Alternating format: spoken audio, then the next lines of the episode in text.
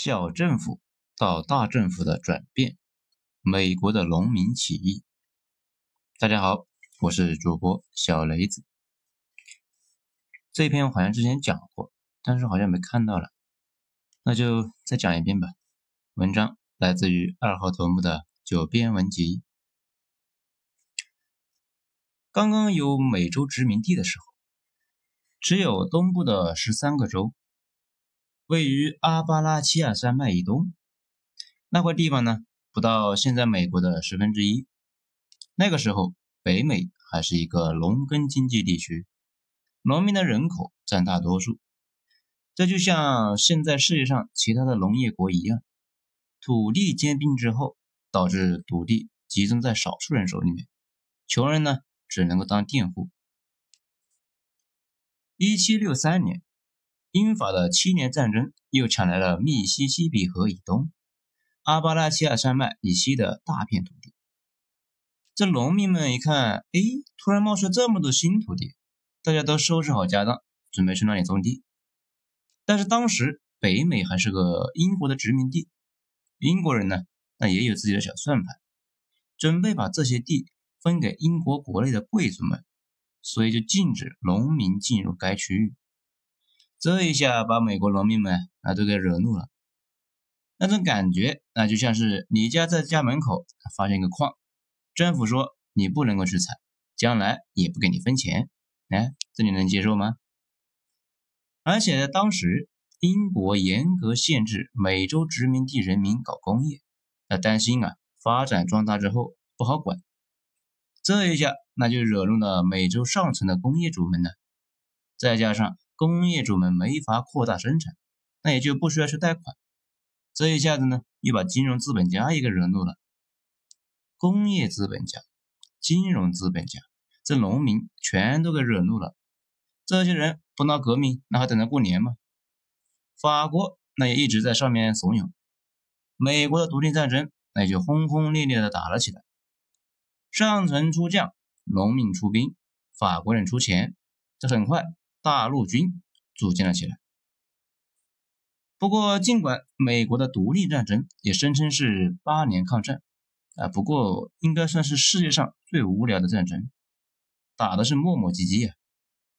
我们之前有讲过，他这根本就不像在打仗，倒像是在过家家，一点战争的严肃性都没有，就像两个老娘们在互相撕扯，也没死几个人。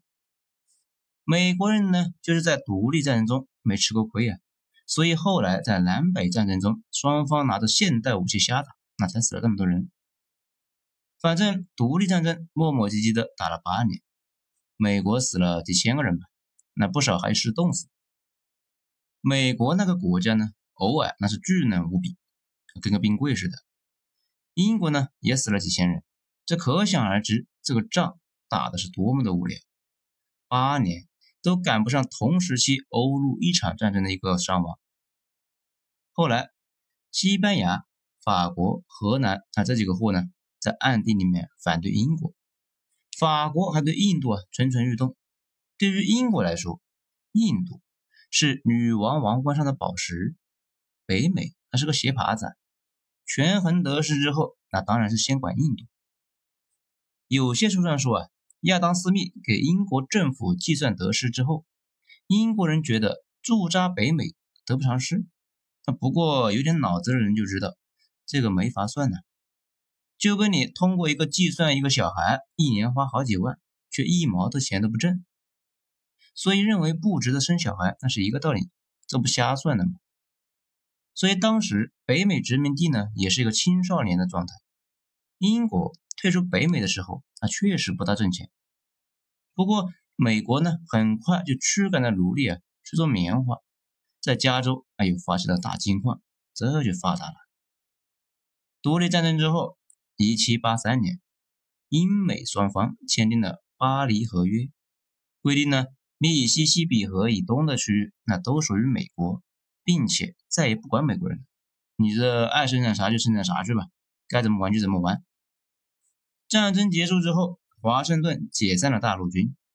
这些呢，为美利坚的独立流过血、挨过刀的士兵们，高高兴兴的就回家了，憧憬着过上幸福生活。那这种憧憬呢，并不是毫无根据的。领导独立战争的大陆会议承诺给浴血奋战的将士发放土地奖励和终身的补助金。这然而，善良单纯的农民似乎没有意识到，因帝国主义折腾农民们，啊，大家赶他走。但此时，北美大陆的统治阶层也并没有跟农民们站在一条线上，大家一起坑农民。在独立战争的胜利前夕，一七八一年三月，美国最初的十三个州相继批准了邦联条约，那之前管事的大陆会议被邦联政府所替代。注意啊，这里的邦联而不是联邦。这个邦联政府呢，更像是如今的欧盟啊，除了一个国会，啥都没有，没有国家元首，没有制定法律，甚至连直接征税的权利都没有。各个邦联的自主性那很强，对于邦联颁布的法令的态度就是，哎，看着办吧，怎么舒服怎么来。有利于自己的法令，那就执行；有骂名呢，就让邦联政府背。不利于自己的法令，那就直接给顶回去。要适应各州的行情嘛。这里如果问他们，那为什么要这么干呢？他们会说，是因为独裁政府啊不信任，防止权力啊过度集中。但其实还是对自身利益的看重与维护。尤其是南方那几个种烟草的副州啊，凡事都摆出一副“哎，这个事与我无关啊，你们别找我啊”这种造型。但是啊，一旦有好处，那他们跑得比兔子还快。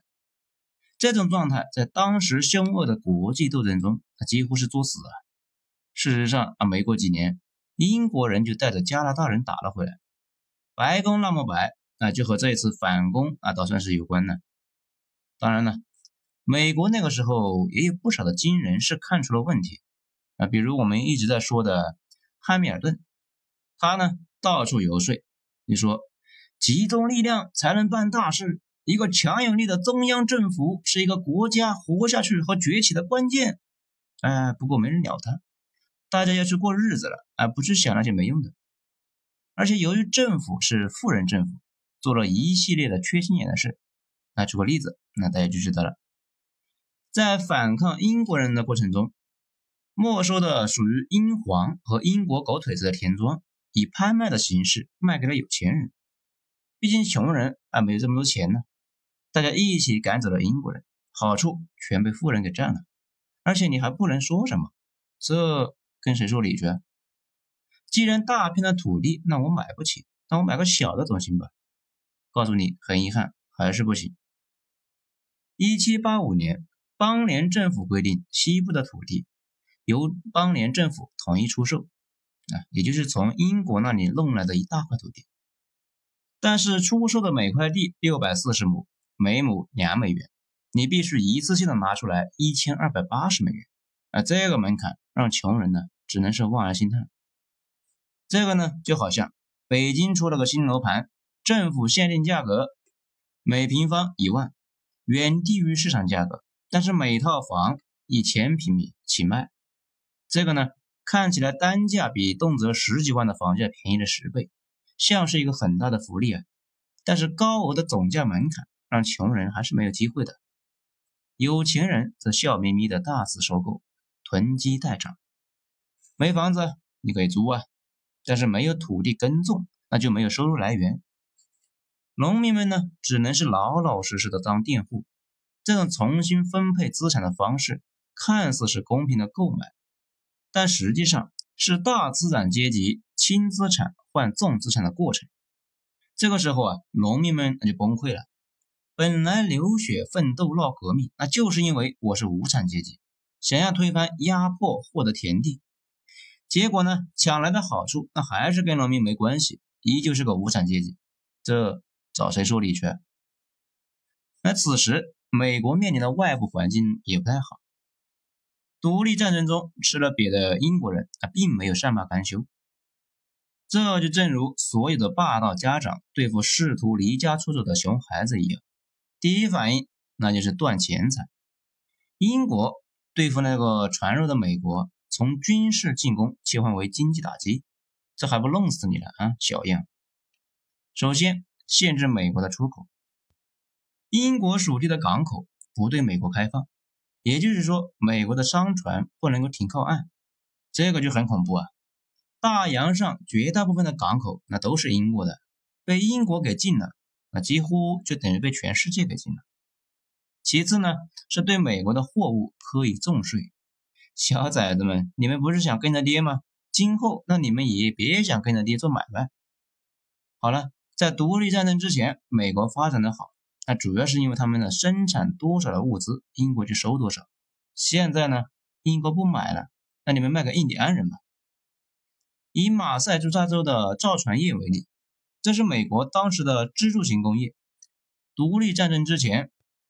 每年下水的船只一百二十五艘，但是到了美国独立之后，每年下水的船只只有十五到二十艘，不到之前的一个零头。在没有增量的情况下，存量厮杀日益加剧。这怎么理解呢？咱们之前讲过，此时的美国还是一个农业大国，商品呢以农产品为主，生产出来全卖给了英国人。现在英国人他不收了。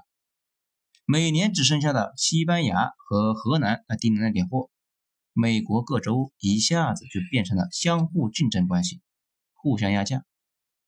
隔壁州的玉米卖十块，那咱们州呢就卖八块，导致农产品的价格那是一路回落，最后呢就导致谁都赚不到钱。一七八五年，马赛诸塞州的粮食啊大丰收，但是卖不出去，只能够在仓库里面堆着喂老鼠。而且互相树立关税口岸，在商人在十三州内部做买卖啊，都要征收重税，以至于工商业根本就没法发展，跟民国差不多吧。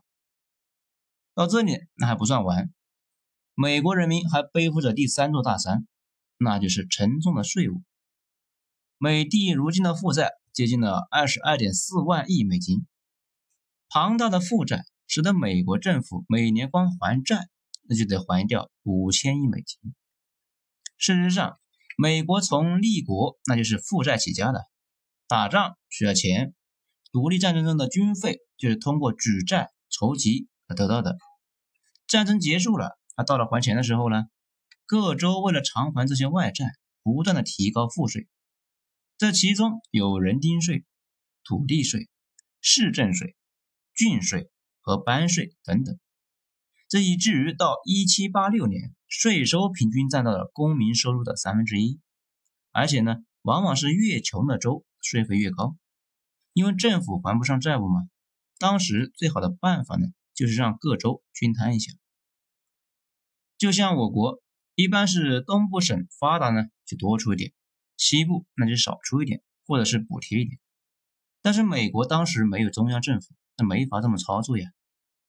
这还有通货膨胀，从一七七五年发行的大陆票以来，购买力那就一路下跌，打折打折再打折，直到最终打骨折。一七七七年，一百面值的大陆币就打折了七四折，就相当于一百元面值仅值七四元。到了一七七八年，打了一四折，这就相当于呢一百块钱的面值仅值十四元。到了一七八一年的春天，就只值一元了。在美国有句谚语叫“一个大陆币都不值”，那说的呢就是这个事。随后成立的北美银行发现了新货币，干脆就宣布大陆票作废，那一块钱也没了，那这不坑人的吗？农民们怎么能够经得起这么折腾呢？一些过不下去的，只好是低价出卖自己的土地，或者呢靠借债过日子。而一旦还不上钱，就会被告上法庭，投入监狱。马赛诸塞州的一座监狱，因负债被关押起来的人占到了所有囚犯人数的一半，这其中就有很多退役的老兵。很多人无奈的只能把战争奖励的土地全给卖掉。到这里呢，很多小伙伴可能就要问了：为什么国债这种事最后会转移到穷人头上呢？不应该是富人纳的税更多吗？当时。各州的法律规定，参加选举的人必须是土地所有者，每年纳税不少于三磅，或者呢财产达到了六十磅。啊，注意啊，这是选票门槛，有了三磅的纳税才能够去选举别人，而如果要成为被选举人，资产更是要达到三百磅的门槛。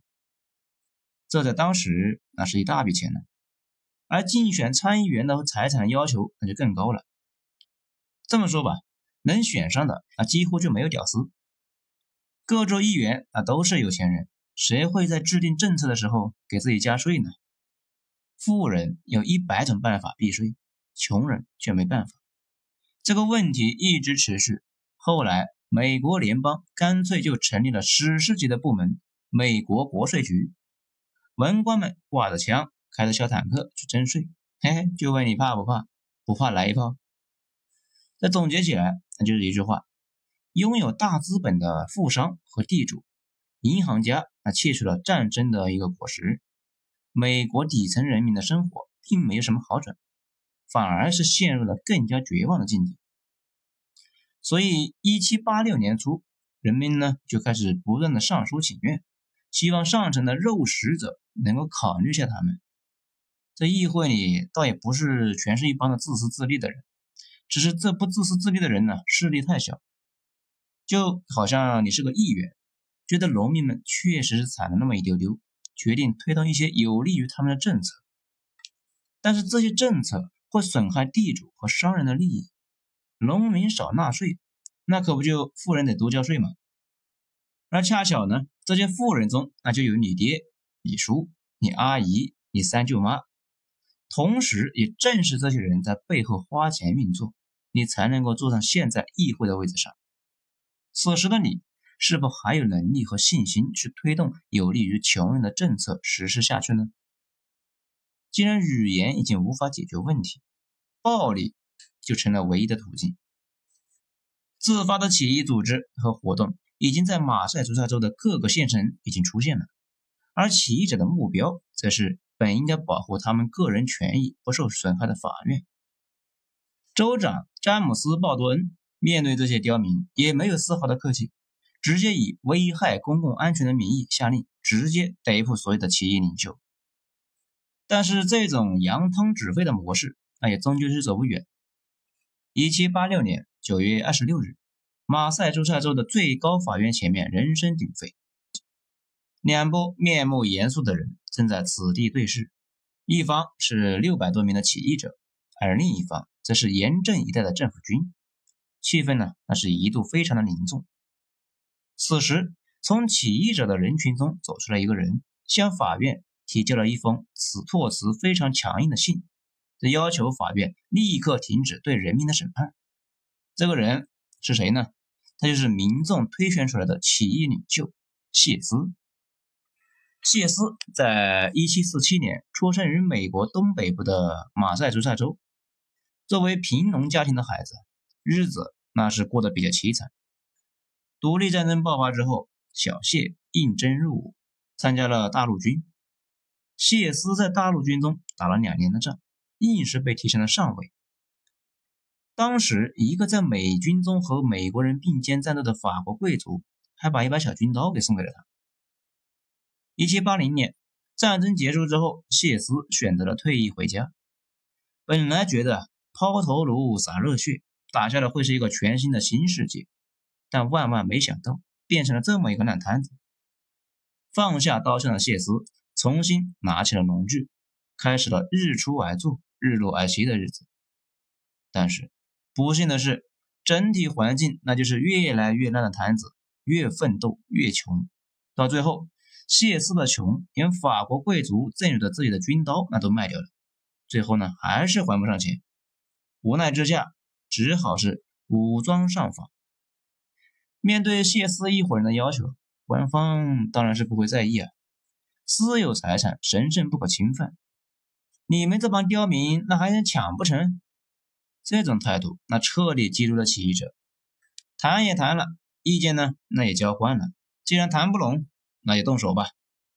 谢斯随后率领六百多名的怒不可遏的群众与军队发生了正面的冲突。法院在一片混乱之中，那不得不中断了审判。美国著名的谢斯起义便在这一场人民的小小胜利当中拉开了帷幕。谢斯率领的起义军在马赛诸塞州的西部活动。到这一年，啊，也就是一七八六年，这一年的年底，起义军的人数已经滚雪球达到了一万五千人。一场轰轰烈烈的打土豪分田地的运动迅速蔓延开来。马赛诸塞州的其他的县呢，也有大大小小的起义趁势而起。谢斯起义军明确的提出了公平财产、土地是属于所有农民的公共财产等等的纲领。这一刻，他。成了谢自成。此时，慌得一批的权贵们马上就开始筹钱募兵。收募的时候，那是一毛不拔的富商、地主、银行家们呢，那纷纷的慷慨解囊啊！仅用了一天的时间，就凑到了四万英镑，准备了一支四千四百人的队伍，并且找到了本杰明·林肯作为这支队伍的总指挥。这个本杰明·林肯。曾经在独立战争时期担任过大陆军的一个南线司令，算是一个军界的大腕。看得出来，为了筹建这支镇压起义的部队，权贵们呢，那可是下了血本的。一七八七年一月底，简陋的武装装备让谢斯那很焦虑啊，准备联络其他起义军一起去争取政府的军火库。这不幸的是。信使在传信的过程中被政府军所截获。本杰明·林肯在绝对的优势下击溃了谢斯的起义军。二月四日，谢斯在吃早餐的时候被捕。二月二十六日，政府军清扫了马赛诸塞州的最后一支起义军，以谢斯为首的农民起义至此结束。整体而言呢，比陈胜吴广来的短暂，不过影响巨大。谢斯的起义震动了美国的创业者们。一建国那会儿呢，国父们内部也经常有辩论，比如我们前面有提到过的工业党的代表人物赫尔米尔顿和农场主的头目杰斐逊，他两个因为美国是不是需要一个中央政府的这个事情，他吵了好几年，不过一直也没有什么实际性的进展。这种争论就慢慢变成了学术之争，这有点像大街上两个人打架。互相不动手，就在那里练招式，啊，这个能有胜负，那就见了鬼啊！但是这一次的起义的爆发，有点像本来双方在那里练招式啊，过过招。你说一个白鹤亮翅，我呢说一个黑虎掏心。这没想到，突然人群中冲出来一个人，对着杰斐逊的胯下那就是一脚。杰斐逊呢，疼的是满地打滚，然后一边摇手一边表示：“哎，有话好好说，有话好好说。”这一次谢斯起义其实就是那一脚。本来文斗玩的挺好的，突然有人动手了。之前不希望有联邦政府的人也突然意识到了，如果没有联邦，弄不好今后那这就是日常啊，谁他妈的也别想有好日子过。所以在一七八七年五月，一批对处境有清醒认识的美国先驱在费城召开了全国制宪会议。经过四个月的争论、争吵、辩论，美国就从邦联制转向了联邦制。制宪会议对于美国而言，相当于是第二次重生了，结束了十几年前的州的各个之间的各自为政的局面，并选出了第一任的美国总统华盛顿。也就是说啊，一七七六年独立宣言诞生，一七八三年英国承认美国独立。但直到1787年，美国才有了第一任总统，而且开完这次团结而胜利的大会之后，美国人从此爱上了一个东西，叫法西斯。嘿，你没听错，法西斯就是团结，就是力量。而且大家知道，法西斯的那个标志，呃，是一个树棒，就是华盛顿经常杵着的那个棒子。在美国呢，几乎所有的国家建筑上或多或少。啊，都有这个玩意。建立联邦这个事情对美国的影响非常大，最明显的一个效果是不会再出现十三州各自和外国谈判、互相压价的一个情况，而且联邦政府拉高了关税，防止英国工业品冲击北美市场，政府呢也有了点关税啊可以运转起来，养了一支常备军，并且开始呢发债、修运河。公路这些等等，没错，美国呢那也是搞基建起家的。此外，有了联邦，那就可以搞一点新东西啊。第一任财政部长哈密尔顿就开始发行美国国债，华尔街就是在那个时候开始蓬勃的繁荣了起来，慢慢的成为了美国最重要的一个经济引擎，一直直到现在。最重要的是废除了国内的关税，各州相互之间不能够再征税了，这样呢就可以促进美国内部市场的形成。大家知道，美国崛起很大一部分原因，那就是有一个茂盛的一个国内市场，老百姓呢自己生产自己买，那又健康又良性。这不像后来的日韩模式，我国啊多少也有点，生产的东西主要是卖到海外了，外国人不买东西，那本国就经济危机。所以说啊，谢斯他们一伙人的闹腾改变了美国。不过我们刚才也说了，谢斯起义无意中帮了汉密尔顿的忙。汉密尔顿尽管是活得比较短，但人生目标全都实现了，并且是深刻的影响了美国。所以很多史学家怀疑这次闹事那就是汉密尔顿煽动的。至于那个谢斯，老百姓普遍比较同情他。新州长上台之后，对谢斯进行了特赦。并给予他每月两百美金的独立战争的退休金。一八二五年，八十四岁的谢斯病逝于纽约。我们今天讲的是美国联邦政府的成立，在这之后，联邦政府那又有好几轮的扩张，权力也越来越大。比如在林肯时代，美国联邦政府第一次违约，啊，当初呢说好是各州自愿加入联邦，想脱离那随时都可以走。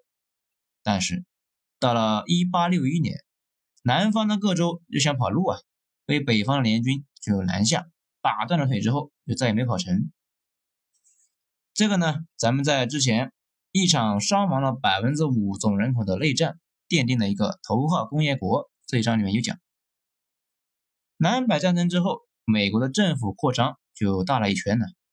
随后，在一九二九年的大萧条，当时。最时髦的就是以工代政嘛，政府需要大量的人力来管理那些政府项目，政府呢再一次扩张，甚至里根时代那说是要搞小政府，政府规模没变，国防承包商呢就多了一大堆，美国的军工就在那个时候啊变得是彻底的一大不掉。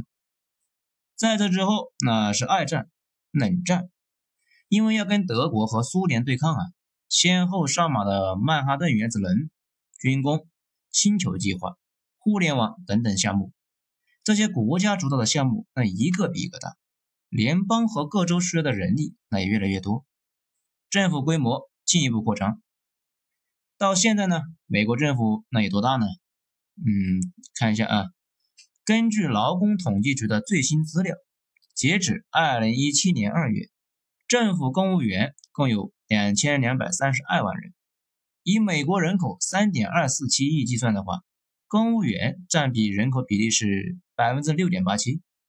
如果不将邮局、公立医院、学校、公用事业部以及交通部门的员工一千二百九十六万人计算在内的话，公务员占总人口的百分之二点八八。这个呢是美国驻华大使馆的一个微博上的内容。这个你肯定会问呢，中国是多少呢？官方的说法是公务员七百万，事业编制三千万，退休九百万。这个事业编制呢，是指吃公粮的，例如军队、公立医院、公立学校等等。所有吃财政的占到百分之三点二，公务员占人口的百分之零点五左右。咱们查了一下新华社发布的数据啊，这个是如果有新的数据，欢迎补充。在最后，大家可能有个问题：为什么美国一次起义就能产生那么深远的影响，而我国古代那么多次的起义，整个国家啊一直还在坑里面转呢？这个其实不复杂，其关键是技术，技术进步把均衡点往前推了。怎么理解呢？整个人类古代技术进步，它是非常的缓慢，啊，所以就算一次大起义改变了当时的格局，不过新格局并不会发生太大的一个变化，有点像你把水跟油混在了一起一顿摇，静置一会儿呢，又会重新分开了。但如果改变了外部的环境，拿到太空，那就是不是这个效果了。假设美国的技术水平跟印第安人差不多，他们在北美建立的国家也跟印第安的部落差不多，那欧洲也一样。在工业革命之前，欧洲那也发生过几万次起义，也都是一潭死水。在工业革命之后，每次革命都会产生大变化。其实背后的本质是技术革新推动社会的变迁，我国那也一样。进入现代之后。每次变革都会推动国家的整体变化，比如辛亥革命、北伐、抗日、四九年改革开放，每次社会运动都明显推动了社会的进步，也就不再是之前的那个循环了。好了，今天咱们就讲到这，下次精彩接着继续。我是主播小雷子，谢谢大家的收听。